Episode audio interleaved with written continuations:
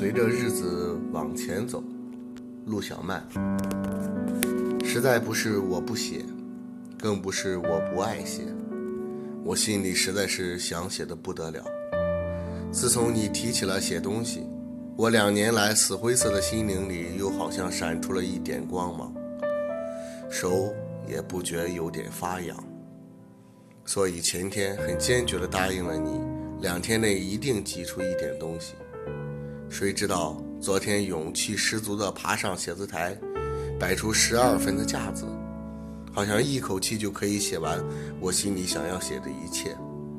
说也可笑，才起了一个头就有些不自在了，眼睛看在白纸上，好像每个字都在那里跳跃。我还以为是病后力弱眼花，不管它，还是往下写。再过一会儿，就大不成样了。头晕、手抖、足软、心跳，一切的毛病像潮水似的都涌上来了。不要说再往下写，就是再坐一分钟都做不到。在这个时候，我只得执笔而起，立刻爬上了床，先闭上眼，静养半刻再说。虽然眼睛是闭上了，可是我的思想像水波一样的在内心起伏，也不知道是怨是恨是痛。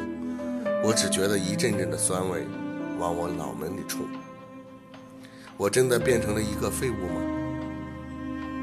我真的从此就完了吗？本来这三年病鬼缠得我求死不能，求生无畏，我只能一切都不想，一切都不管，脑子里永远让它空洞洞的，不存一点东西。不要说是思想一点都没有，连过的日子都不知道几月几日，每天只是随着日子往前走。饿了就吃，睡够了就爬起来。灵魂本来就是早就已麻木了，这三年来更成死灰了。可是希望恢复康健是我每天在那倒诵的，所以我什么都不做，连话都不敢动笔。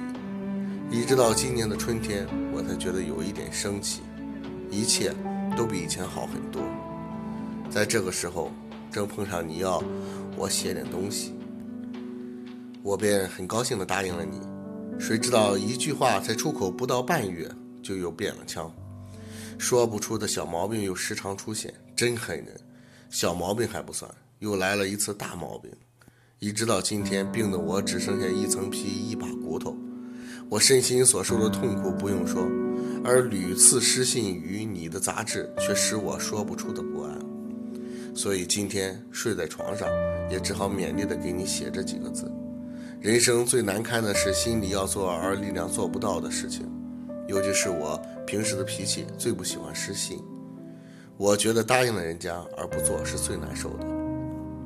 不过我想现在病是走了，就是人太瘦弱，所以一切没有精力。可是我想再休养一些时间，一定可以复原了。到那时，我一定好好的为你写一点东西。虽然我写的不成文章，也不能算诗，前文我还做了一首，可是它至少可以一泻我几年来心里的苦闷。现在虽然是精力不让我写，一半也由于我懒得动，因为一提笔，至少也使也要使我脑子里多加一层痛苦。手写就得脑子动，脑子一动，一切的思潮就会起来。于是心灵上就有了知觉，我想还不如我现在似的，老是食而不知其味的过日子好。你说是不是？虽然躺着，还有点不得劲儿。